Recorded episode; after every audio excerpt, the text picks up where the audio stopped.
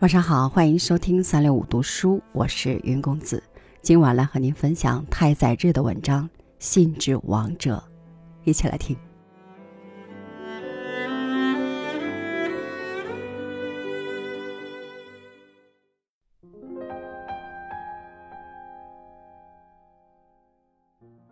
数日前，两位学生来我家拜访，不巧彼时我身体不适，正卧床休息。便和他们说好，只奉陪一小段时间。我从被窝里爬出，在睡衣外面披上褂子，与他们见了面。两人彬彬有礼，举止得体，迅速谈完事，便打道回府。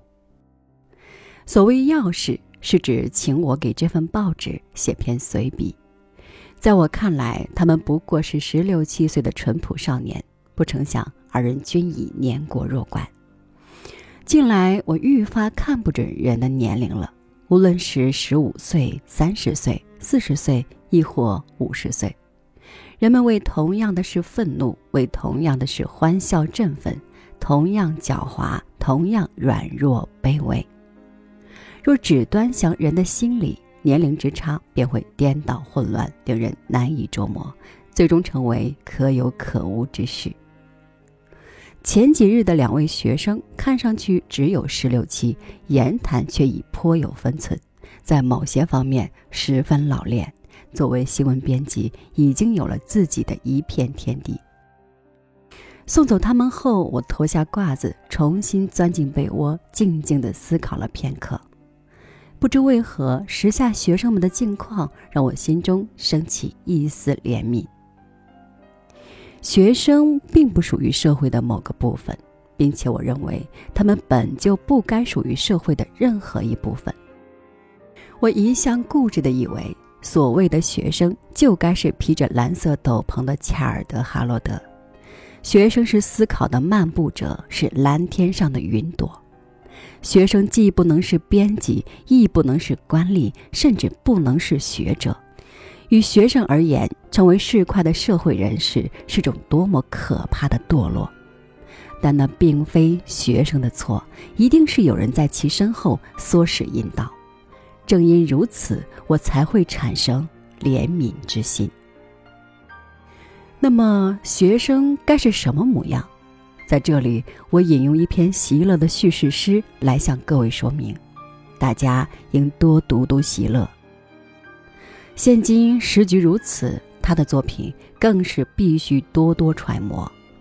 为了锻炼豁达坚强的意志，也为了继续怀抱光明崇高的希望，各位当在此刻重拾席勒，仔细研读。《地球的分配》是席勒很有趣的一首诗，其大意大致如下：众神之父宙斯在天庭向人类发号施令。接受这个世界吧，接受它吧，它是属于你们的。我把它作为遗产赠予你们，它将是你们永久的领地。好了，你们和平的分享它吧。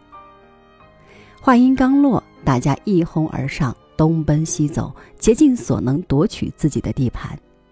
农民以木桩在原野上画出界限，将其开垦为田地。此时，抱着双手的地主出现了。他信口胡言，这地有七成是我的。商人在仓库里储满货物，长老四处搜刮珍贵的陈年葡萄酒，贵族子弟立刻用围绳圈住了翠绿的森林，他们在其中欢快地狩猎或幽会。市长掠取街道，渔人在水边定居。一切瓜分完毕，天下太平之际，诗人慢悠悠地走来。他来自遥远的他乡，啊！此时世上已空无一物，每一片土地都有了主人。多么可悲！为何只有我一人一无所有？神啊，我是您最为忠诚的子民啊！诗人大声抗议，在宙斯的宝座前扑倒。谁叫你沉浸在美梦之乡，姗姗来迟？宙斯叹道。你没有向我诉苦的资格。大家瓜分地球时，你去了何方？诗人答道：“我就在您身旁，注视您的容颜，聆听醉人的天籁，请原谅我这颗赤子之心。我在您的圣光中沉醉，遗忘了大地之上的烦忧。宙斯听后温柔地说：“那该如何是好？我已把地球交给了众人，秋收、狩猎、市场都不再为我所有。若你想在天庭与我共处，随时都可造访，我这里为你敞开大门。如何？”学生原本的面貌一定是神的宠儿，是这位诗人。即使在大地上毫无作为，只凭那自由而高贵的憧憬，就足以与神同住。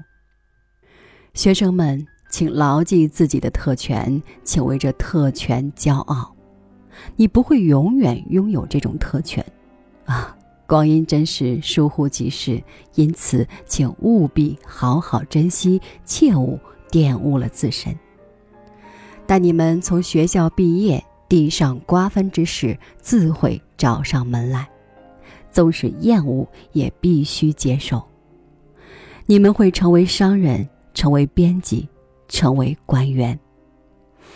但在神的宝座上与神并肩而坐这种事，走过学生时代便不会再有，错过后便永远不再来。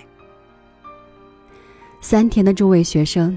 在高歌大地之王的同时，请务必暗自以心之王者自居，因为你们今生能与神同在的时光，只此一段。